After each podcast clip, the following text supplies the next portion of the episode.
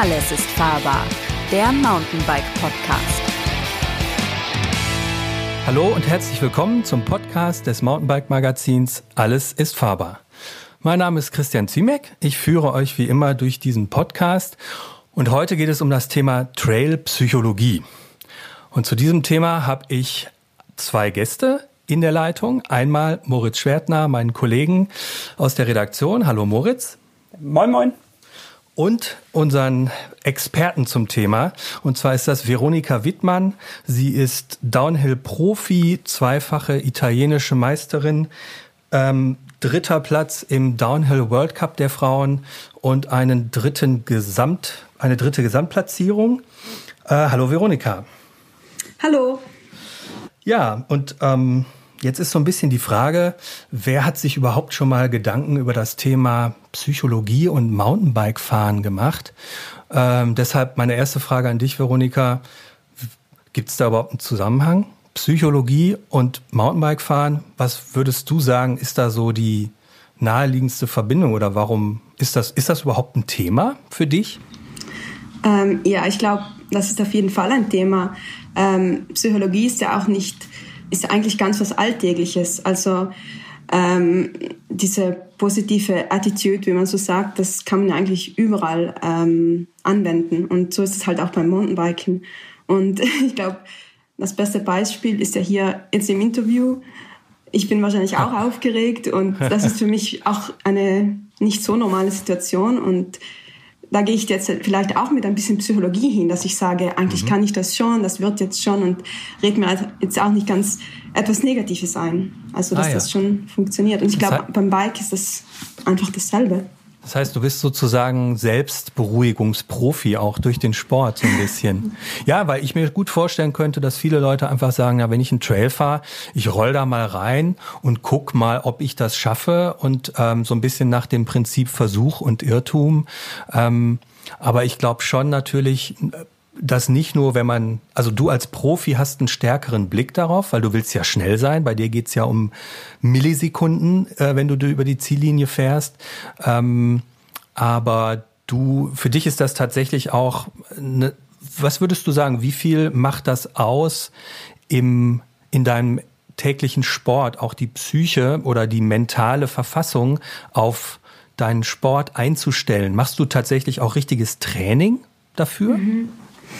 Ja, ich glaube, ähm, das Mentale ist tatsächlich ein viel größeres Thema, als, als man vielleicht so als Außenstehender sich das vorstellen kann. Ähm, ich, glaub, ich, ich kann das jetzt nicht so einschätzen im Prozent, aber es ist ein sehr großer Teil davon. Und ich glaube, auch jeder Profi arbeitet auch ganz konsequent mit einem Mentaltrainer, mhm. weil eigentlich bei uns sagt man das so, das ist eigentlich Teil vom Training. Also genau wie du auch deinen Körper trainierst, um fit zu sein, musst du dann dein Mind oder wie sagt man, dein, deine Gedanken, deinen Kopf auch trainieren, um dann Renn, Rennfahren zu können. Mhm. Ähm, ich glaube, die naheliegendste Psy also man muss ja jetzt auch nicht immer Psychologie, das so als ein Riesenwort betrachten. Ich glaube, so Gefühle, ich glaube, das naheliegendste Gefühl, was bei den meisten irgendwie, wenn man über das Thema Mountainbike-Fahren nachdenkt, ist, glaube ich, einmal Euphorie, aber natürlich auch Mut versus Angst, so ein bisschen. Mhm. Hast du noch Angst oder ähm, hast du auch mal einen schlechten Tag einfach erwischt und sagst dann, nee, heute habe ich irgendwie auf den ersten zehn Metern schon festgestellt, heute geht gar nichts. Ich bleib einfach zu Hause sitzen und mach was anderes oder weiß ich nicht, mach irgendwie ein bisschen Stability Training oder irgendwie sowas. Hast du sowas auch? Ja, ja, auf jeden Fall. Ich mhm. glaube, jeder von uns, von uns hat bessere Tage und schlechtere. Ähm, und aber ich glaube, dass das also als, so als Profi, man muss das einfach auch hinnehmen können und verstehen, dass es solche Tage auch gibt und einfach das Beste daraus zu machen. Ich meine, wenn ich jetzt Intervalle habe und ähm, ich, ich merke einfach, ich bin heute müde, meine Füße gehen nicht richtig und dann sage ich einfach, okay, ich mache jetzt die Intervalle nicht, also ich mit diesen Watt, den ich, die ich halt vorgegeben habe, sondern mhm. ich mache sie trotzdem, aber ich, ich ich adaptiere das halt ein bisschen. So ist es, dass ich trotzdem meine Arbeit mache, aber vielleicht jetzt nicht so intensiv wie, wie an einem guten Tag. Und ich glaube, es, man muss sich da auch selber kennen und verstehen und ähm, so die eigenen Emotionen, Gefühle auch erkennen können. Und ich glaube auch vor allem bei Rennen ist das auch ein ganz, ein ganz ein wichtiger Punkt, weil da kommst du eigentlich oft in Situationen, wo du, was sich vielleicht, wenn da jetzt ein Riesensprung ist und du traust dich nicht drüber, dass du da wirklich auch in Angst verfällst oder sogar in mhm. Panik. Und da musst du das wirklich auch erkennen können mhm. und dann auch darauf reagieren. Also was mache ich jetzt?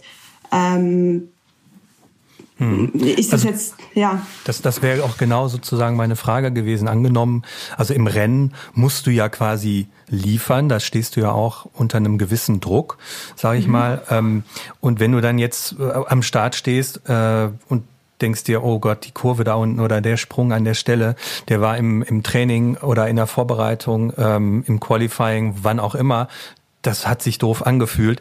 Ähm, mhm. Was machst denn du dann? Also äh, denkst du dann, okay, Geschwindigkeit stabilisiert, ich heiz einfach drüber und versuche, ob es klappt? Oder ähm, hast du dann spezielle äh, Möglichkeiten, dich darauf vorzubereiten, mental? Weil ich glaube, dass das so eine Situation ist, die vielleicht auch viele unserer Zuhörer kennen, die jetzt nicht mhm. professionell Downhill-Rennen fahren. Das werden wahrscheinlich die wenigsten tun. Aber ich glaube, jeder kennt das, dass er irgendwie auf seinem Home Trail oder meinetwegen auch in seinem Lieblingsurlaubsort irgendwie eine Passage hat, wo er sich denkt, die würde ich so gern mal fahren können, aber jedes Mal hau ich vorher die Bremse rein, stehe davor wie der Ochs vorm Berg und frag mich, wo ist denn hier die Linie? Mhm. Ja, ich glaube, im Rennen ist das vielleicht nochmal ganz was anderes, weil mhm. eigentlich fährst du ja auf Zeit. Und ähm, wir haben ja im Vorhinein genug Zeit, uns, äh, uns die Strecke gut anzuschauen, die Linien zu probieren, das, eigentlich uns das alles perfekt einzuprägen. Und hier geht es bei der Vorbereitung eigentlich darum, wie kann ich die, die Strecke schnellstmöglich bewältigen. Und wenn ich jetzt hier auf irgendwas hinkomme, wo ich, wo ich beim Training jetzt schon dreimal gestürzt bin oder wo ich es einfach nicht schaffe, dann muss ich für mich selber einfach eine alternative Lösung finden. Und ähm, oft ist da dann die Linie, die vielleicht nicht jetzt 100% die schnellste ist, aber die, wo ich mich am, am sichersten fühle, dann für mich selber dann auch die beste. Mhm. Und eigentlich, wenn ich jetzt im Rennen am Start stehe, dann habe ich eigentlich hundertprozentig habe ich mich schon entschieden, wo ich fahre. Und ich kenne da auch jeden Meter, jeden Stein, jede Kurve, jeden Sprung auswendig. Also das ist alles in meinem Kopf auf, äh, ähm, abgespeichert. Und also muss ich jetzt eigentlich nur noch das machen, was ich eigentlich schon über das ganze Wochenende gelernt habe und was ich eigentlich schon kann. Und ich gehe einfach schon mit dieser Sicherheit an den Start, dass ich genau weiß, was ich zu tun habe. Und jetzt, wenn ich jetzt da am Start ähm, jetzt noch da herumkopfen müsste, oh, hm. diese Stelle, oh, da komme ich nicht drüber. Das schöner, würde, schöner Ausdruck, ja. Genau, da, da würde einfach viel zu viel Energie da verloren gehen. Und das kann ich mir einfach nicht leisten. Deshalb muss ich da also vorher schon die richtige Arbeit leisten, um hinzukommen und beim Start einfach schon sicher zu sein, wie ich das alles mache. Also kriegst du so einen richtigen Tunnelblick quasi, wenn du an der Startlinie stehst und nimmst dann die Außeneinwirkungen, die Zuschauer auch gar nicht mehr wahr, wenn du dann darunter knallst wie eine wie eine Wahnsinnige. Ja, ja ich glaube, Zuschauer, also letztes Jahr waren ja eh keine, aber ja, normalerweise schon. Also das ist ganz, es ist auch ganz unterschiedlich beim Rennen. Manchmal nimmt man das extrem wahr und manchmal bist du so im Tunnelblick, dass du einfach mhm. nur du, dein Bike, deine Linien und ja, es ist. Wo, wobei die meisten Zuschauer, Gefühl. Entschuldigung, die meisten stehen ja unten im Ziel dann ne, und äh, ja. nehmen die Fahrer sozusagen im Empfang und oben am Start. Aber der Starthütte ist ja eigentlich, sind da ja überwiegend andere Fahrer und ähm, dann sieht man ja manchmal auch ganz eindrucksvoll, wie die einzelnen Fahrer sich äh, wirklich mit Augen, geschlossenen Augen irgendwo vielleicht seitlich ein Stückchen ins Wald setzen und im Kopf die genau. Linien durchgehen und alle Kurven abfahren. Also das macht ihr, mhm. das macht ihr wirklich, dass ihr jede einzelne Kurve genau euch visualisiert und alles immer wieder abfahrt mental sozusagen. Genau, das, ah, ja. das ist eigentlich so eine Technik, so eine mentale Technik, ähm, und das heißt, man visualisieren und mhm. praktisch, du gehst im Kopf das durch. Das ist eigentlich wie ein GoPro ran. Also wie wenn du jetzt mhm. ein GoPro-Video anschauen würdest von der Strecke und das ist einfach in deinem Kopf. Und ähm, das ist zum Beispiel eine Technik, die ich auch sonst im Training viel verwende und die ich eigentlich auch vielen, also jedem empfehlen könnte. Also das ist eigentlich, wenn ihr selber jetzt am Training eine Stelle habt, wo ihr nicht drüber kommt und also da, durch den Visualisieren, das heißt, ich gehe im Kopf das durch, genau wie das ist, was ich machen muss, ähm, welche Bewegungen, also Bewegungen auch einbauen und einfach nur mir das vorzustellen und fürs, fürs Gehirn ist das irgendwie so eine Lerntechnik. Also mhm. das ist dann so, als würde ich es schon fahren. Also das Gehirn kennt dann auch nicht so richtig den Unterschied. Und das hilft mir dann, wenn ich dann wirklich diese Stelle bewältige, diese Schlüsselstelle oder was mhm. es auch immer ist, da auch besser durchzukommen. Also es ist ja irre. Ich meine, dann kann man ja letztlich die Strecke, die man fahren will, obwohl man sie nur vielleicht 20 Mal gefahren ist, kann man die ja mental dann virtuell, äh, mental quasi 200 Mal fahren, so, sozusagen, bis man ja. das aus dem FF kennt. Macht ihr im Downhill-Sport deshalb auch, also ich frage mich dann manchmal so als Tester und wir denken ja viel über Gewichtstuning und äh, Ablenkung nach. Äh, da fahren ja fast, also auch sehr viele Fahrer ihre tatsächlichen richtigen Runs auch, also die dann auch auf Sekunden zählen, auch mit einer mhm. GoPro-Kamera. Mhm. Macht man das, um nachher zu sehen, da bin ich irgendwie, da habe ich was Falsches gemacht oder da habe ich dies gemacht oder warum ist das oder sind die gar nicht an, die Dinger?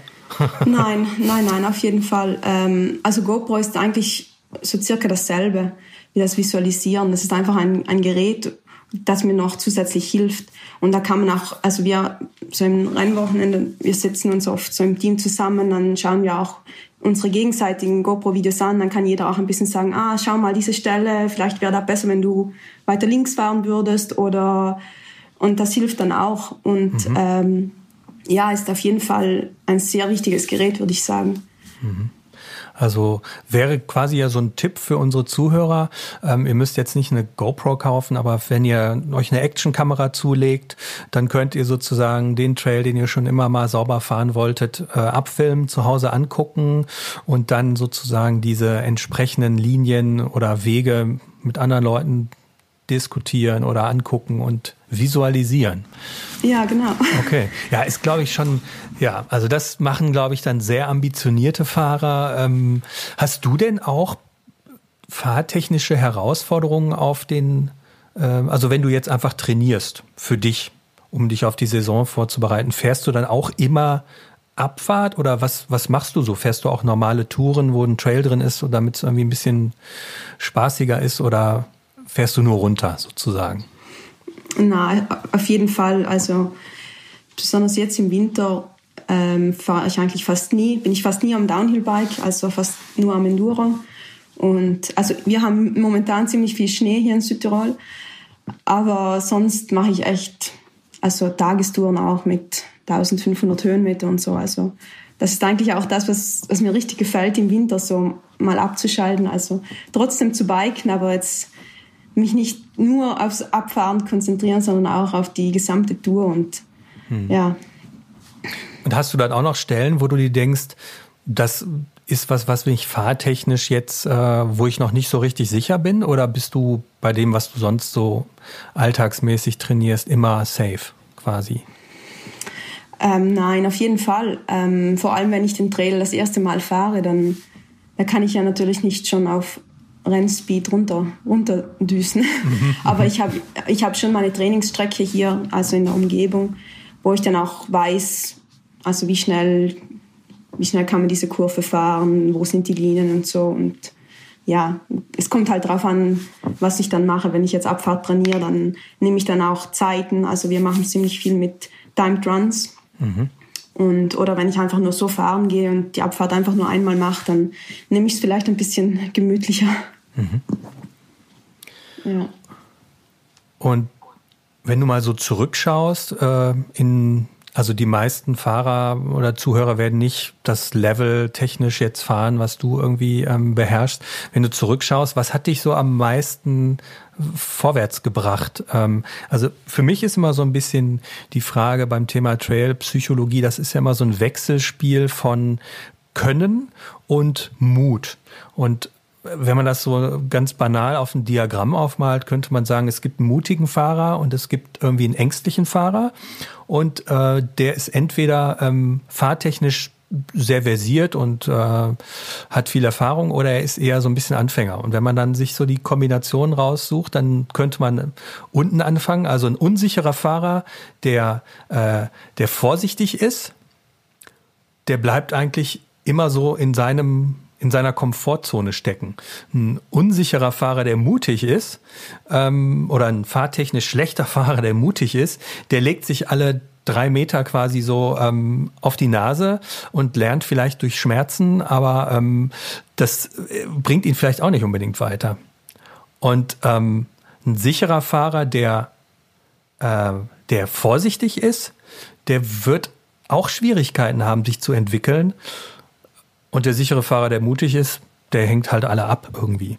Äh, deshalb frage ich mich irgendwie so, also ähm, wie würdest du dich sehen, Veronika? Bist du eher ein mutiger oder eher ein vorsichtiger Fahrer? Trotz deiner fahrtechnischen, trotz, also ungefragt trotz deiner fahrtechnischen, äh, deines fahrtechnischen Könnens? Also ich glaube, bei mir ist es definitiv, eine Kombination aus beiden. Äh, ich glaube, vor allem wenn du im Weltcup gut fahren willst, dann musst du auf jeden Fall ähm, in der Lage sein, das Risiko zu kalkulieren. Und so am Anfang würde ich mich schon eher als vorsichtig beschreiben. Also ich bin jetzt nicht die, die die großen Sprünge gleich als erste springt. Mhm. Also ich bin das definitiv vorsichtig und muss mich da schon herantasten. Aber ich glaube, beim Rennen ist das auch wieder ein bisschen anders, wie wenn ich einen Trail jetzt das erste Mal fahre.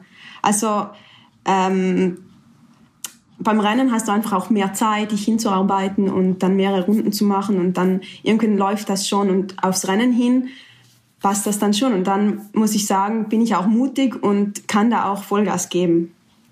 Aber jetzt, ich glaube, das ist jetzt anders, wenn, wenn ein Trainer das erste Mal fahren. Und da ist einfach wichtig ähm, die Selbstkenntnis, also mich selber einzuschätzen, ähm, also auch die Schwierigkeit vom Trail einzuschätzen und ja, und das einfach einschätzen zu können, ob das geht oder nicht. Und ähm, ich glaube, ich habe das wahrscheinlich auch so in den letzten Jahren, besonders als Rennfahrer, auch so gelernt, so was geht, wo würde ich mich eher schwierig tun. Und ich glaube einfach, als Rennfahrer lernt man das einfach. Das ist einfach Teil davon. Hm. Und wie, also was, wenn man jetzt, äh, unser Zuhörer, was würdest du sagen, wie kann man sich da, also du warst ja wahrscheinlich auch nicht immer derjenige, der dann äh, mutig war oder vielleicht doch, ich weiß nicht. Ähm, wie kann man da sozusagen über diesen Widerstand kommen? Ähm, muss man sich dann sozusagen fahrtechnisch ein bisschen fortbilden, damit man dann weiß, okay, ähm, ich habe jetzt ein bisschen mehr Werkzeug, um die, die Passage zu fahren. Ähm, dann, dann wird das schon und dann ausprobieren oder ähm, was würdest du sagen, wie, wie kommt man, wie entwickelt man sich sozusagen, was seine, äh, seine Fähigkeiten angeht, auch mentaler Art, dass man halt Ängste auch versucht abzustellen, weil ich glaube halt viele Leute sind einfach ein bisschen ängstlicher als der durchschnittliche Downhiller und ähm, stehen dann da und denken sich so, oh, ich weiß nicht und bleiben aber vielleicht die ganze Zeit unter ihren Fähigkeiten. Genau, ja. Ich glaube generell, das ist, also ich merke das vor allem bei den Women's Camp, die ich halt ähm, so, ich mache ein paar Women's Camp im Jahr mhm. und ich sehe dann ganz oft bei den Ladies, dass ich, dass die sich total unterschätzen. Mhm. Und äh, für mich ist das auch total interessant zu sehen, weil es geht mir selbst auch oft gleich, aber einfach nur vielleicht auf einem bisschen anderen Niveau.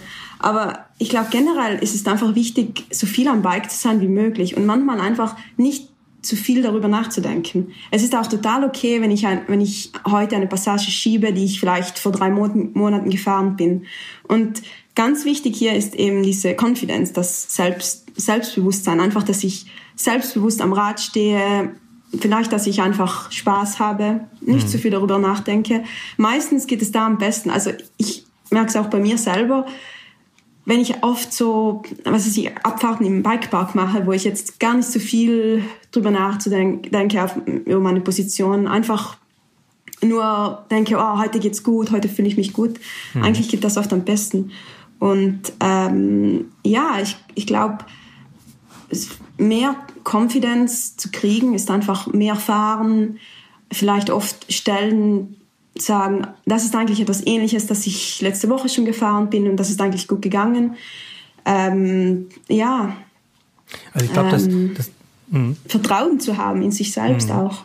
Aber ich glaube, ja. das ist ein echt wichtiger Punkt. Also das habe ich auch mit einem Freund erlebt, der jetzt nicht wesentlich weniger gut oder weniger, der jetzt nicht wesentlich schlechter fährt als ich, aber ich bin mit dem früher mal äh, öfter gefahren und der hat eine Zeit lang ist er einfach nicht gefahren und dann haben wir uns getroffen, sind in Urlaub in die Dolomiten gefahren mhm. und ich bin da für meine Verhältnisse richtig gut runtergekommen und der stand oben und hat gesagt, ich kann diese Optik einfach, also diesen Blick ja. in die Tiefe mit den ganzen Steinen, Wurzeln und was das, ich habe das einfach jetzt zwei Jahre lang nicht gesehen und, mhm. und, und hab gar nicht, ich komme mit der Optik gar nicht klar, hat er irgendwie gesagt. Wobei der da früher mit mehr Praxis einfach runtergefahren wäre, so wie ich. Und der stand da oben und hat gesagt, so, nee, ich bin, ich muss mir erstmal wieder dran gewöhnen, überhaupt äh, dieses Steile und Ausgesetzte und sowas überhaupt äh, da, da mich mit anzufreunden. Deshalb ist wahrscheinlich das auch ein guter, guter Tipp. Ähm, also nach dem, so, nach dem Thema jetzt hier, wir machen uns ein Video und schauen uns das zu Hause an, was ja sozusagen, glaube ich, schon die, die höchste, das höchste Level des, ähm, des Hobbyfahrers wäre, der sich auf dem Trail äh, besser, besser runterkommen will, wäre, glaube ich, der mhm. erste Schritt einfach Praxis, Praxis, Praxis. Ne? Weil genau. ich glaube, viele Leute, die vielleicht auch bei den Women's Camps sind, die fahren das ganze Jahr über überwiegend relativ oder oftmals vielleicht einfachere Pisten, vielleicht Schotterpiste und stehen dann vorm Trail und denken sich, oh Gott, was ist denn das hier? und ähm, können es aber eigentlich schaffen. So. Ja, ja, auf jeden Fall. Und ich glaube, jeder von uns hat den Home Trail und mhm. das hat einfach eine ganz eine Charakteristik, die man halt irgendwo anders nicht so findet. Ähm, vielleicht wo ihr seid, das sind halt eher wurzelige Trails, vielleicht flowig, vielleicht nicht so abhängig.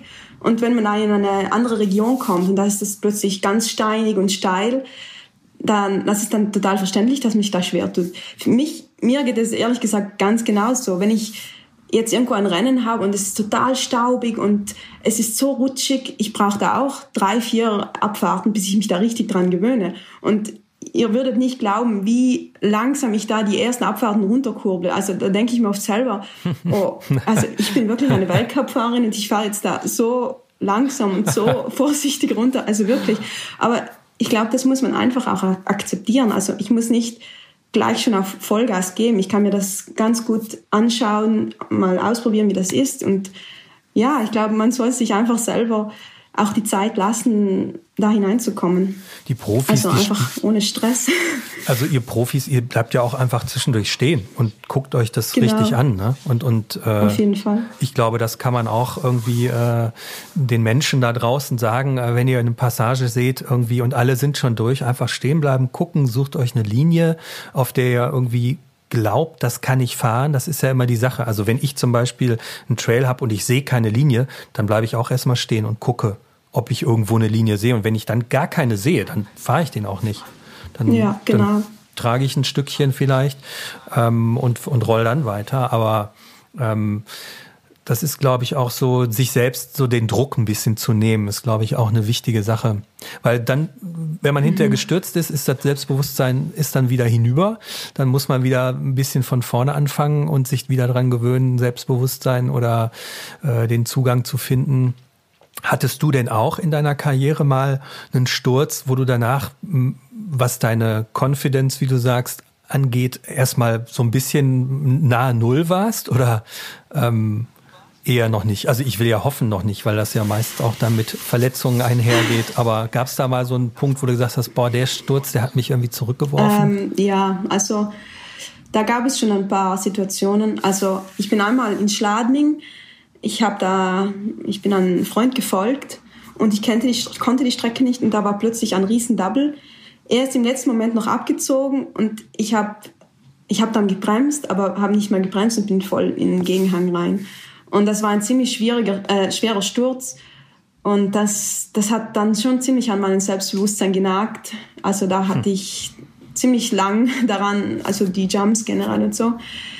Aber ich habe das tatsächlich auch überwunden, indem ich dann einfach so mich langsam wieder herangetastet habe und wieder kleinere Sprünge und dann einfach so viel springen wie möglich. Also und das ist dann auch ganz von alleine wieder gekommen. Also ich habe da jetzt nicht, was Gott, was Kompliziertes gemacht. Ich habe einfach versucht, so viele Jumps dann wie möglich wieder zu machen, bis ich dann dieses Gefühl dann auch wieder bekommen habe. Mhm. Ja. Also tatsächlich ist dann dein Tipp, äh, tatsächlich am, einfach am Ball zu bleiben und sich ja. langsam, langsam wirklich wieder einfach langsam. antasten und vor allen, Dingen, genau. vor allen Dingen weiter an sich zu glauben. Ja, auf jeden Fall.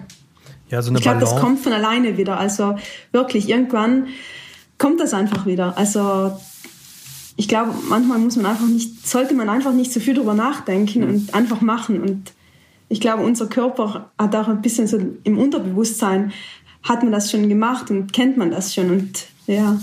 Also ist es gar nicht, vielleicht gar nicht so viel Psychologie, mit solchen Situationen klarzukommen, sondern es ist einfach auch ähm, Praxis äh, durch das Weitermachen, also so, wie man auch ja oft sagt, äh, wenn du vom Rad gefallen bist, direkt wieder aufsteigen und weiterfahren, so ungefähr, dass man gar nicht irgendwie äh, dem Thema Angst so einen großen Raum einräumt, sondern immer guckt, dass Mut und Vorsicht so ein bisschen in der Balance bleiben und äh, die, die, die Vorsicht nicht so einen riesigen Raum einnimmt und einen dann hindert.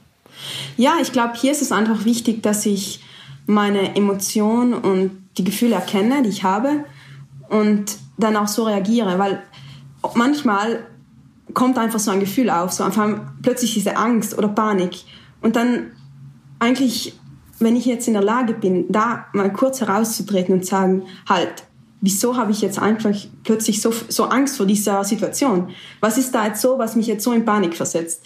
Und dann, wenn ich das schaffe, mich da so von oben herab oder halt, wie sagt man so, mich so zu betrachten, das zu erkennen, dann kann ich auch versuchen, darauf zu reagieren. Und das ist, also, das ist schon ein bisschen Psychologie, Psychologie würde ich sagen.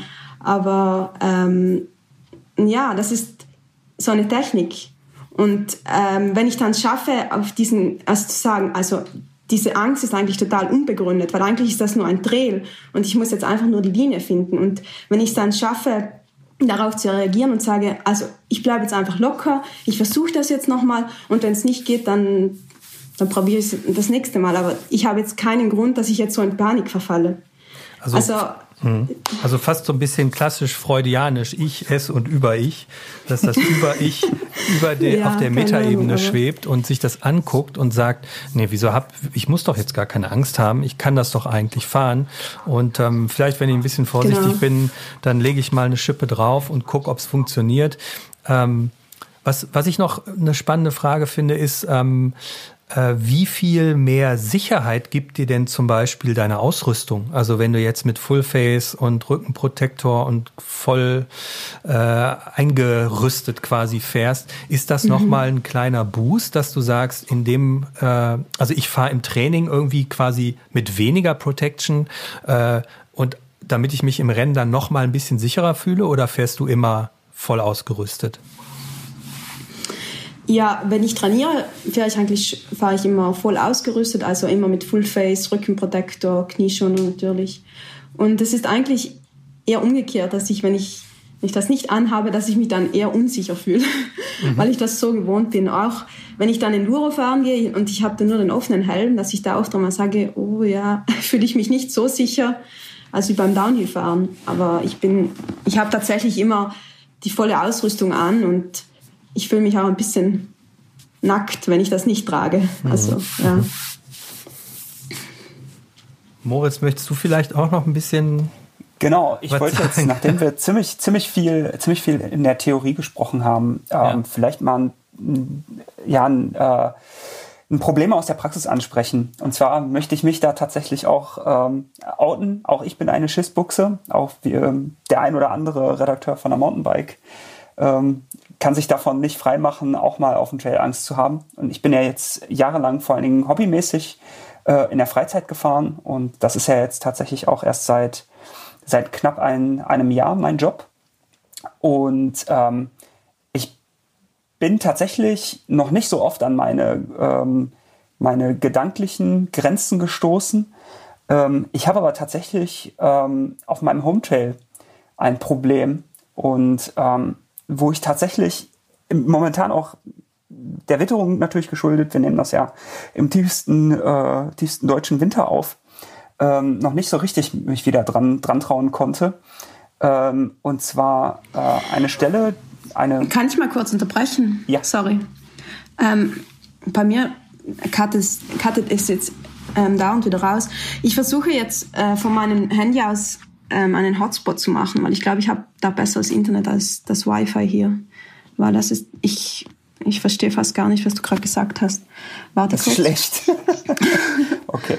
Ja. Ähm, Ja, während die Veronika versucht, ähm, einen Hotspot einzurichten, Moritz und ich, lass uns mal zusammenfassen, was haben wir denn bis jetzt? Also wir haben Praxis ist wichtig, also einfach viel Absolut. fahren.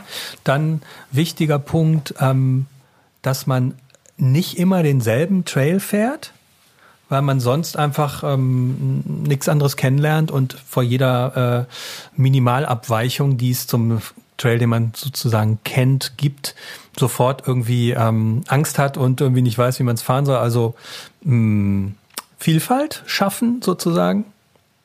Und für die ganz äh, ausgefuchsten ähm, GoPro-Video machen und äh, visualisieren. Und davor wäre ja quasi noch auch dieses ähm, Thema, naja, einfach weiterfahren, viel fahren, ähm, obwohl das haben wir eben schon. Ja. Genau, ja, und dann, dann auch diese psychologische Komponente. Tatsächlich dieses klassische, ähm, traut euch was, glaubt an euch. Ich glaube, das darf man auch absolut nicht vergessen. Ähm, das ist tatsächlich auch mein, mein, mein Problem. Ich glaube, die Veronika hört uns wieder, oder? ich glaube, jetzt geht's, ja. Ja, Super. sehr gut. Okay, dann versuche ich es nochmal. Also mein Problem tatsächlich ist, ähm, als noch nicht ganz gestandener Mountainbike-Redakteur, ich arbeite ja jetzt erst seit knapp einem Jahr für, für das Heft. Ähm, ich bin vorher halt, ähm, um es mal kurz, kurz zum Reißen, vor allen Dingen Cross-Country gefahren und habe dann meinen Trailanteil äh, immer weiter äh, gesteigert. Äh, habe mir dann Enduro gekauft und bin dann, ähm, ich komme gebürtig wie der Christian aus dem Ruhrgebiet, war natürlich dann viel im Sauerland unterwegs. Und da sind viele Strecken natürlich dabei, die man theoretisch sogar mit einem Hardtail mit ein bisschen Mut, würde ich das nennen, dann tatsächlich fahren könnte. Und ähm, ja, ich habe mich halt, wie gesagt, immer weiter gesteigert. Und dann bin ich letztes Jahr hier nach Stuttgart gezogen, habe mich dann hier auch natürlich umgeguckt, bin hier auch viel mit den Kollegen gefahren und ähm, mein, mein Hometrail quasi, ähm, den fahre ich extrem gerne, aber, und jetzt kommt das, äh, kommt das auch, warum ich dann tatsächlich mich ja hier reingeschummelt habe in den Podcast. Ähm, ich habe da tatsächlich ein, ich würde es, würde es tatsächlich als psychologisches, rein psychologisches Problem äh, klassifizieren, wo ich aber nicht weiterkomme. Und zwar gibt Da es musst du dich jetzt erstmal hinlegen, ne? In die Horizontale. genau, genau. Und ähm, ich umreiß mal kurz die Stelle. Und zwar ähm, kriege ich vorher alles hin. Ähm, ähm, es geht von einem relativ engen, flowigen Stück ohne großartige ähm, Hindernisse, sondern es ist wirklich ziemlich glatt geshaped, geht es in eine für mich unheimlich fiese Spitzkehre. Ähm, und zwar ist die, die äh, Spitzkehre nach links, rechts ist der Abgrund quasi. Also es fällt äh, in eine Böschung, Böschung ab. Und ähm, Spitzkern ist eigentlich kein Problem für mich. Das Problem, das ich dabei habe, ist, dass mitten in der Spitzkehre ähm, Steine verlegt worden sind, die sofort, sobald man rüberfährt, ähm, Unruhe ins Fahrwerk bringt und einen potenziell aushebeln kann. Ich habe es tatsächlich, ich habe jetzt in der Vorbereitung auf den Podcast mal so überlegt, wie oft ich den gefahren bin. Das waren bestimmt 50, 60 Mal im letzten Jahr. Okay. Und ähm, ich habe ihn, ohne jetzt mich, wer weiß wie schlecht machen zu wollen, ich glaube ein oder zweimal geschafft. Ähm, zwei oder dreimal danach noch probiert. Einmal fast die Böschung runtergefahren, was ähm, ziemlich komisch ausgesehen hätte. Ich war aber leider alleine. Das hat noch nicht mal jemand filmen können. Ähm, das wäre ein super, super YouTube-Fail geworden. weil Dann halt, ist es auch nicht ich, passiert. Ja. Genau, genau. kein Video ist nicht passiert. Ähm, aber seither, ähm, ich nehme mir, das- ich nehme mir das tatsächlich jedes Mal vor und ich habe mir auch äh, schon ganz oft äh, die Kurve visualisiert und ähm, ich komme auf Teufel komm raus, nicht drüber. Keine Chance. Das letzte Mal, ähm, ich glaube, ähm, den letzten Versuch an den ich mich wirklich gut erinnern kann, den ich äh, gestartet habe, das war letztes Jahr im Oktober. Da ist vor mir ein Junge drüber gefahren, der war 12 oder 13. Das habe ich nur abgetan mit, ja gut, der ist 12, 13, der weiß halt noch nicht, dass er sterben kann. ähm, okay. Und äh, das hat mich aber so geärgert, dass es mich, glaube ich, noch weiter davon weggebracht mhm. hat. Also es ist mittlerweile so weit, dass ich, ich weiß, dass ich da mit Speed drüber gehen muss. Ja, wenn ich zu mhm. langsam fahre, dann hebelt es mich auf jeden Fall raus. Gar keine Chance. Ähm, aber selbst wenn ich dann nach vorher Gas gebe, verlässt mich zwei Meter, ein Meter, halber Meter vor dem, vor der äh, vor Kurven Beginn quasi, wo ich weiß, dass ich oben anfahren muss, um die Kurve dann spitz nach unten nehmen zu können, sofort der Mut und ich klicke mich sofort aus den Pedalen raus und schleppe es drüber und ich, also ich habe es wirklich, ich kann es nur, kannst du wirklich nur, nur okay. ganz dick unterstreichen. Ich habe schon ganz oft probiert und ich krieg's nicht hin. Was würdest du mir an dieser Stelle raten? Mhm. Das ist sehr interessant. Ähm, ja, ich glaube, zuerst würde ich mal auf, auf das Positive fokussieren, also dass du Spitzkehren gut fahren kannst. Und das ist ja schon mal das Gute daran. Also du kannst die Spitzkehren, die Spitzkehr ist nicht das Problem. Und ähm, was, wir, was wichtig dann auch ist, ist ähm, also die Blickrichtung. Wohin schaust mhm. du? Also mhm. wenn du rein, wenn du in die Kurve reinfährst, du schaust da nicht runter in die Böschung, Du schaust wahrscheinlich auch nicht auf diese kurz, auf diese, wie sagt man, diese Welle oder dieser Stein, der da mhm. bei der Ausfahrt ist, oder? Äh, als ich es falsch, falsch gemacht habe, habe ich natürlich genau das alles gemacht. Ich habe nämlich dann nicht in die Kurve reingeguckt, sondern habe natürlich mit den Augen äh, mhm. das, das Ziel, genau. das ich nicht treffen wollte, fokussiert und bin natürlich dann dementsprechend runtergefallen. Ja. Ähm, genau, das, das ist klar. Das ist ja eine der ersten Regeln, schau nie dahin, wo du nicht hinfahren willst. Also, und ich würde dann, vielleicht würde ich mir jemand hinstellen in die Böschung runter, also eine Person, die vielleicht, die dich sogar im schlimmsten Fall auffallen könnte. Das ist dann wahrscheinlich auch nur so mental für dich selber, dass ich weiß, da ist jemand, der mich im schlimmsten Fall aufhalten kann. Und was anderes, ich würde vielleicht probieren, äh, mir genau, also Blickpunkte zu merken. Also, mhm. und sogar, also Bremspunkte. Also wir haben das oft bei den Rennen auch, bei den Strecken, dass ich genau weiß, wo bremse ich jetzt vor der, vor der Bremse, hinter Bremse. Ähm, und ähm, Fokussierpunkte. Also du, was weiß ich, du, du schaust dir das mal an, dann konzentrierst du dich auf diesen Punkten, wo du hinschauen musst. Und dann auch natürlich zeitlich musst du das dann, musst du dann weitergehen oder wie sagt man, und das dann ausführen. Und ähm, ja, ich glaube, wenn du es wenn schaffst, dich dahin zu konzentrieren, wo du hinschauen musst und das, was du machen musst, und dann dich konzentrieren, dass das eigentlich, die Spitzkehre ist eigentlich kein Problem. Das kannst du ja. Also mhm. du hast es ja auch schon geschafft. Mhm. Du hast es, und dann vielleicht auch das nochmal zu visualisieren, das Ganze alles im, im Kopf nochmal durchzugehen. Ich glaube, mhm. das ist schon etwas, das, das dir dabei helfen könnte. Ich glaube, das ist ein guter Punkt, da jemanden als, ähm, als Backup nochmal stehen zu haben, der einen quasi auffängt. Der muss es ja nicht tun. Ich glaube, das wird schon, ich glaube, das, ja, es wird mir tatsächlich vermutlich in der Situation wirklich am meisten helfen, weil ähm, ich habe tatsächlich nicht Sorge vor diesem Schlag durchs Fahrwerk, sondern einfach die Spitzkehre nicht zu kriegen. Ja. Genau, mhm. dann äh, die Böschung runter zu segeln. Das wäre halt ein ja. bisschen peinlich. Vielleicht einfach einen Zaun dahin machen. Ja, ja ich, ich weiß nicht, in so einem Hamsterball da runterrollen oder so. Ja, oder wenn man nach innen passiert. fällt, dann eine Yogamatte auslegen, dass man im Zweifelsfall dann auf die fällt und nicht auf den Stein, der da liegt. Hm. Ja. Aber Blickführung, ja, macht ihr das dann im, also ich habe noch mal eine Nachfrage, sorry, dass ich jetzt gerade reingrätsche. Macht ihr das mhm. dann bei euren ähm, Rennvorbereitungen so, dass ihr dann euch also mit den Blickpunkten, dass ihr sagt, so an der Stelle ist jetzt der und der Stein oder da liegt die und die Wurzel, guckt ihr dann auf die einzelnen Punkte und äh, habt dann irgendwie meinetwegen Stein, Wurzel, Blümchen in der Seite oder irgendwie so. Oder wie macht ihr das?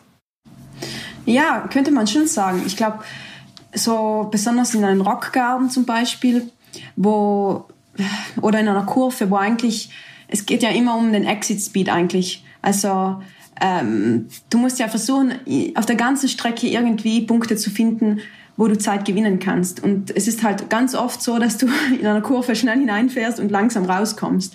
Und ähm, besonders in solchen Sachen, da kannst du so viel Zeit liegen lassen. Und das ist einfach wichtig, dir dann solche Sachen zu merken oder zum Beispiel einen Rockgarn, dass ich da äh, mit meinem Blick auch nach vorne schaue. Also immer weitergehen, statt mich irgendwo zu fokussieren und da liegen bleibe. Weil das ist dann halt mhm. auch wichtig, dass wenn ich, wenn ich runter aufs Vorderrad schaue, dann ist das ja auch falsch und dann verliere ich da ja auch Geschwindigkeit. Also muss ich immer so weit wie möglich nach vorne gerichtet zu sein. Und deshalb, Beispiel einen Rockgarner, fixiere ich mir Punkte, wo ich hinschaue, dann komme ich hin und dann versuche ich dann auch schon weiterzugehen, also den nächsten Punkt schon zu fixieren. Und so schaffe ich es dann eigentlich safe durchzukommen, weil ich dann genau weiß, ich muss da hinschauen und dann mache ich das und ja, das ist dann das, eigentlich so eine Abfolge.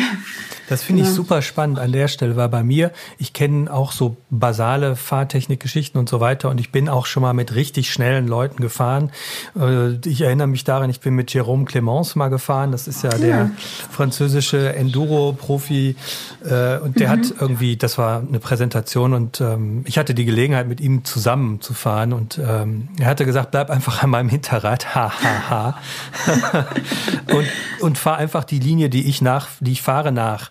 Und es war unfassbar, wie viel mich das schneller gemacht hat. Ich bin dann natürlich äh, nach weiß ich nicht, nach der Hälfte des Trails war er natürlich weg, ist klar.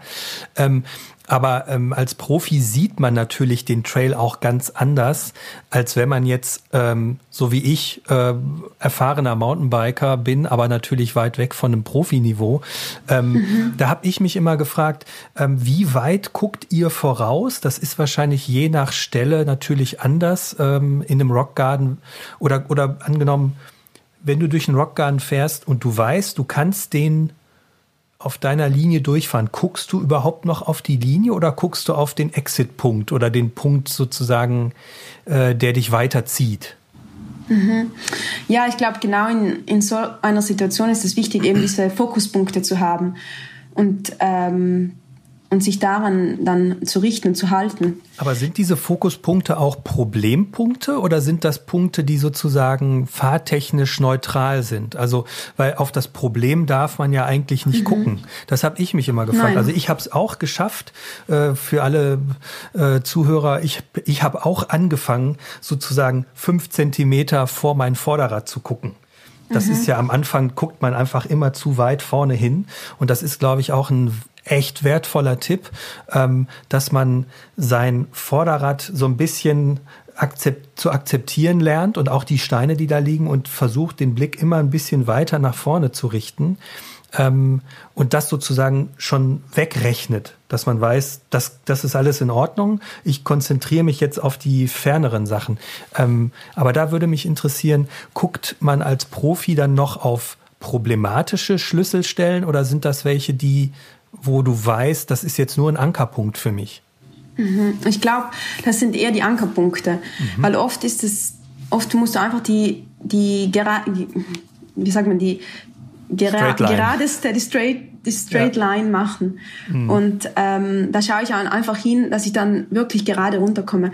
Und ich glaube, im Rennen ist das wieder was anderes, weil wir fahren die Strecke ja so oft ab. Also am Ende weißt du das ja so, so in- und auswendig. Da musst du ja nicht mehr ganz genau hinschauen, weil du schon genau weißt, was jetzt kommt. Also das ist natürlich, wenn ich jetzt den Trail das erste Mal fahre, dann schaue ich wahrscheinlich auch mehr runter ans Vorderrad, als wenn ich den Trail das fünfte Mal fahre. Dann weiß ich ja schon genau und dann kann ich schon viel weiter nach vorne schauen und vorausschauen, was, was kommt. Und weil ich genau schon weiß, was kommt und was jetzt gerade ist. Also könnte man eigentlich zusammenfassen äh, und sagen, das, was die meisten Leute in ihrem Bike-Urlaub machen, ist viel schwieriger als das, was ein Downhill-Profi beim Rennen macht.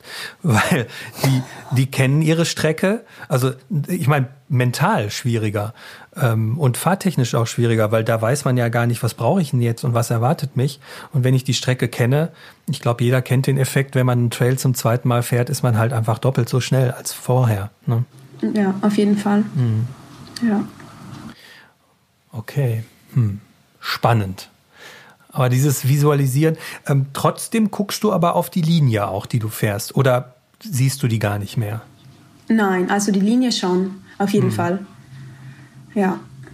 Also die Linie, wir haben ja auch einen Trackwalk, ähm, also mm, am ersten Tag.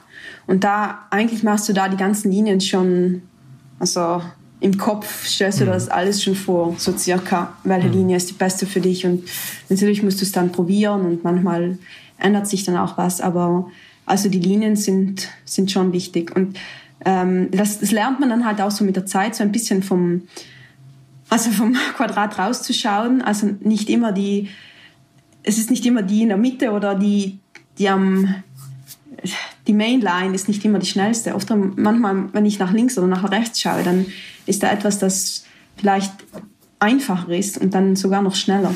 Hm. Wir haben ja jetzt schon viel besprochen, aber ich habe trotzdem noch ein Thema, was ich noch gar nicht angesprochen habe. Ähm, okay. Und zwar, ich mache ja bei der Mountainbike viel mit dem Thema Zubehör und Ergonomie und so weiter.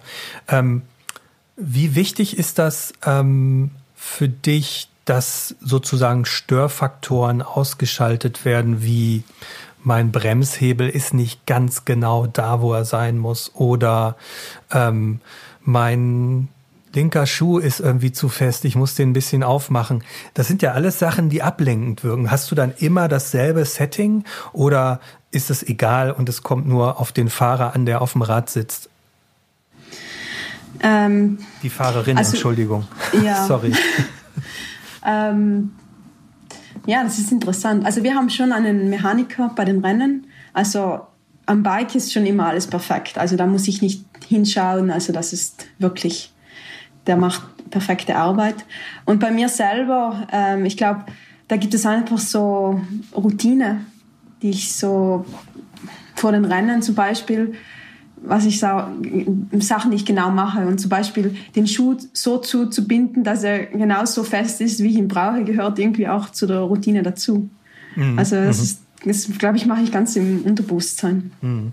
Ich glaube, das machen nämlich auch viele Leute, die jetzt nicht jeden Tag anspruchsvolle Trails fahren. Die sind vielleicht im Kopf auch irgendwie damit beschäftigt, oh, mein Rucksack drückt oder mein Sattel ist zu hoch, äh, dass man da auch einfach zusieht, dass es sozusagen, dass ihr euch auf eurem Rad hundertprozentig wohlfühlt und auch dazu gehören, für mich zum Beispiel war es, das ist zwar eigentlich eine, eine, eine Tuning, eine Cockpit-Frage, aber für mich war es, ich habe mich wirklich schon viel damit beschäftigt, wie stelle ich ein Rad ein, aber ähm, der Tipp, ähm, Bremshebel näher an den Lenker zu bringen, damit man wirklich nur noch so ein, das ist auch eine Geschmacksfrage, aber für mich war es wirklich ein absoluter Eye-Opener, haha, okay. ähm, dass ich den Druckpunkt sofort zur Verfügung habe und überhaupt keinen langen Hebelweg habe, dass ich wirklich innerhalb von einer Milli-Nanosekunde bremsen kann. Das hat mich tatsächlich nochmal deutlich sicherer auch gemacht. Äh, also so, so Themen, also ich glaube gerade das Thema Bremsen und Fahrwerk, dass man sich da wirklich wohlfühlt und ähm, sich auch Sicherheit gibt, dass man weiß, ich kann innerhalb, ich kann halt sofort stehen und muss nicht erst den Finger ausstrecken, um mir den Bremshebel an den Lenker zu ziehen. Also ja, genau. Ich glaube, das sind halt auch alles kleine Dinge, die, die dir einfach Sicherheit bieten. Und da gewinnst du einfach noch mehr Selbstbewusstsein, mhm. um dann noch besser am Rad zu stehen, sicherer zu fahren. Und ich glaube, das sind alles kleine Dinge, die dann zusammenpassen müssen. Mhm. Ja. ja, Moritz, hast du noch was? Ich du bin ziemlich baff. Du, du hast schon gerade eine Mail geschrieben, äh, Leute, wer kann mir, wer kann äh, die menschliche Schutzschicht irgendwie zum Abgrund bilden? Du bist schon gar nicht mehr bei. ja, ich, ich, ich werde dich ein, einsetzen demnächst. Alles klar. Sobald du wieder fit bist, dann ja. gehen wir endlich mal eine, eine Runde zusammenfahren. Ähm, nee, ich bin ziemlich baff. Ähm, also Hut ab, wie immer. Also ich, ähm, ich, ich habe da sowieso einen großen Respekt vor, vor euch Downhillern. Ähm, ich war neulich das ist jetzt so ein, so ein Mini-Mini-Exkurs. Ähm, ich war neulich mit meinem Vater in Bad Wildbad äh, wandern, letztes Jahr im Sommer, also von wegen neulich. Und ähm, da sind wir auch an der, an der Downhill-Strecke vorbeigekommen. Und ich habe mir das tatsächlich eine Stelle mit meinem Vater mal länger angeguckt und mal versucht zu visualisieren, wo man da durchfahren könnte. Und er hat mir dann irgendwann nur auf die Schulter geklopft. Ich fahre viel mit, äh, viel mit ihm. Äh, mhm. Und er sagte dann, ja, du fährst das noch. Ich in diesem Leben nicht mehr. und ähm, da musste ich dann tatsächlich schlucken, weil das, ähm, das ist so eine super steil. Ich, ich kenne mich in Bad Wildbad bei der, bei der Strecke jetzt nicht, wer weiß wie gut aus. aber es war eine Stelle, die komplett ausgeschlagen ist. Da waren mhm. riesen, also für mich Riesenfeldblöcke drin. Und da frage ich mich dann schon, ähm, wie, wie, schaffst du das da mental wirklich so, das ist ja auch ein Druck, das durchzustehen, da, sowas, sowas runterzufahren, weil ich stehe da und ich, ich äh, fahre, seitdem ich ganz, ganz, ganz, ganz klein bin, ich glaube mit drei stand ich das erste Mal auf Skiern und mhm. äh, ich fahre seit, seitdem ich glaube zweieinhalb bin oder so, fahre ich Kart und bin jahrelang wirklich extrem viel Motorrad gefahren und ich habe schon ein gesundes Verständnis für Risikoeinschätzung, aber wie, wie kriegst du das hin? Da, ich meine, da muss man ja den Kopf für aus, ausschalten, aber den trotzdem noch auf seinen Schultern tragen zu können. Wie, wie, wie machst du das? Jetzt mal ernst, mhm. ernsthaft. Also mich würde es wirklich interessieren, weil, also ich würde, ich, diese Strecke würde ich, glaube ich, also nur fahren, wenn ich äh, ganz genau wüsste, dass ich irgendwie so einen Lawinenrucksack anhab und ich entferne mich einen Zentimeter vom, vom Fahrrad und sofort geht ein riesen Airbag um mich herum auf, mit, mit Gelee, dass ich mir da auf jeden Fall, auf gar keinen Fall äh, die Knochen breche. Wie, wie schaffst du das? Ja, ich kenne jetzt leider die Strecke in Bad Wildbach, Wildbach nicht. Ich war da noch nie. Aber ich glaube generell, die Sachen, die man, ähm, die man sich zu Fuß anschaut oder so, ähm, das sieht alles ganz anders aus wie der Blickwinkel, den man dann am Bike hat. Also ähm, ich, manchmal gehen die Sachen einfach einfacher, wenn man schneller fährt. Also die Schlaglöcher okay. nimmt man nicht so wahr, die, hm. die Riesenabsätze sind dann gar nicht so hoch, wie man hm. meint. Und hm. ähm, ja, ich glaube, ich habe da wahrscheinlich einfach schon viel Erfahrung und weiß einfach für, für mich selber, was fahrbar ist. Und natürlich habe ich mir das in, letzt, in den letzten Jahren angeeignet und hm. es ist wahrscheinlich schwierig für jemand anders, das so zu verstehen. Aber mhm. ja, ich glaube tatsächlich habe ich schon ein, ein ganz gutes Gefühl, sowas einzuschätzen und dann auch zu sehen, ja, eigentlich, wenn ich so fahre, dann würde, müsste das schon gehen und ja. Wie du aber hast sagst, du denn dann auch kein, ah, sorry, aber jetzt, jetzt noch eine Anschlussfrage. Hast du denn keine, keine Angst, dir da irgendwie den, die Rübe aufzuschlagen oder irgendwie was anderes Fieses dir zuzuziehen? Das Schwingt das nicht mit? Bei mir ist das eher, wenn wenn es zum Beispiel regnet, wenn es dann nass ist mhm. und ich weiß, die Steine sind rutschig, das sind Wurzeln, die man nicht sieht, aber die da halt trotzdem da sind und wo sie dann mhm. das Vorderrad wegziehen kann, ist eher in so einer Situation, weil das sind halt dann Sachen, die ich nicht 100%, 100 kalkulieren kann. Sonst mhm. beim anderen, ich sehe ja, was kommt und ich weiß, was kommt und ich weiß, wie sich das anfühlt, dann kann ich mich darauf vorbereiten und ich weiß, was ich machen muss. Also für mich ist es wirklich in, in diesem Fall jetzt schwieriger, wenn ich sage, die Konditionen sind ähm, unterschiedlich und zum Beispiel wir hatten das Training jetzt im Trockenen und jetzt für die Quali oder fürs Rennen hat es geregnet und also das so eine Situation ist für mich tatsächlich viel schwieriger. Nur hat die genau. Nur hast du gerade eben gesagt, du weißt, was fahrbar ist. Und äh, der Podcast heißt ja, alles ist fahrbar. Dementsprechend wäre das ein schönes Schlusswort, ohne jetzt ich euch abholen zu wollen. Ja. Aber alles ist fahrbar und ähm, Geschwindigkeit stabilisiert. Das habe ich auch noch so ein bisschen rausgehört bei dir, Veronika. Ja. Wobei man es natürlich ja. auch nicht übertreiben sollte, ne? Ja. Also kalkulierte Geschwindigkeit, würde ich sagen. Ja. Du ähm, bist ja aus der Region Südtirol und ähm, wir hatten ja auch eigentlich ähm, für dieses Jahr, beziehungsweise für letztes Jahr hatten wir ein Mountainbike-Festival in der Region geplant. Ähm, wenn das 2021 stattfinden sollte, wirst du wahrscheinlich auch dort sein und man kann dich sozusagen dort treffen. Ist das so? Ähm, ja, ich denke schon. Also ich habe jetzt noch nicht genau die Zusage bekommen, aber ich denke, einen Tag werde ich auf jeden Fall da sein und ja, vielleicht sehen wir uns da. Wunderbar. Ja, wir drücken natürlich alle die Daumen, dass es in diesem Jahr mit äh, Veranstaltungen, mit Mountainbike-Veranstaltungen, unserem Festival alles ein bisschen besser läuft. Es ist ja auch spät im Jahr, dementsprechend sind die Chancen sehr gut. Ja, dann würde ich einfach mal sagen, vielen Dank, Veronika, für deine Expertise aus dem Downhill-Race-Bereich, äh, äh, der hoffentlich unseren Zuhörern, die nicht alle Downhill Races fahren, äh, auch äh, deutlich weiterhelfen kann. Ähm, wenn euch unser Podcast gefallen hat, dann abonniert uns einfach auf den Social Media Seiten via Instagram, Facebook auf mountainbikemagazin.de ähm, oder ähm, folgt uns ähm, anderweitig. Bestellt euch unser Heft natürlich, da gibt es auch immer viel dazu zu lesen. Ähm, dann kommt es bei euch in den Briefkasten, wenn ihr ein Abo macht. Dann müsst ihr nicht zum äh, Supermarkt oder in den Bahnhof laufen. Ähm, bleibt uns gewogen und ähm, wenn euch der Podcast gefallen hat, schreibt uns gerne eine Mail ähm, an podcast.mountainbike-magazin.de. Wenn er euch nicht gefallen hat, könnt ihr das auch gerne mitteilen. Wir nehmen immer gerne Anregungen auf. Ähm, ja, bis dahin bleibt uns gewogen. Moritz, dir vielen Dank. Gerne. Veronika, auch herzlichen Dank an dich, dass du uns hier zur Verfügung gestanden hast. Ja, danke euch. Und ähm, ja, vielleicht sehen wir uns ja einfach äh, Ende des Jahres ähm, in Südtirol. Ja. Okay, dann sagen wir bis dann und alles ist fahrbar. Erst recht mit dem richtigen Mindset. genau. Tschüss. Genau. Tschüss, ciao. ciao. Alles ist fahrbar. Der Mountainbike Podcast.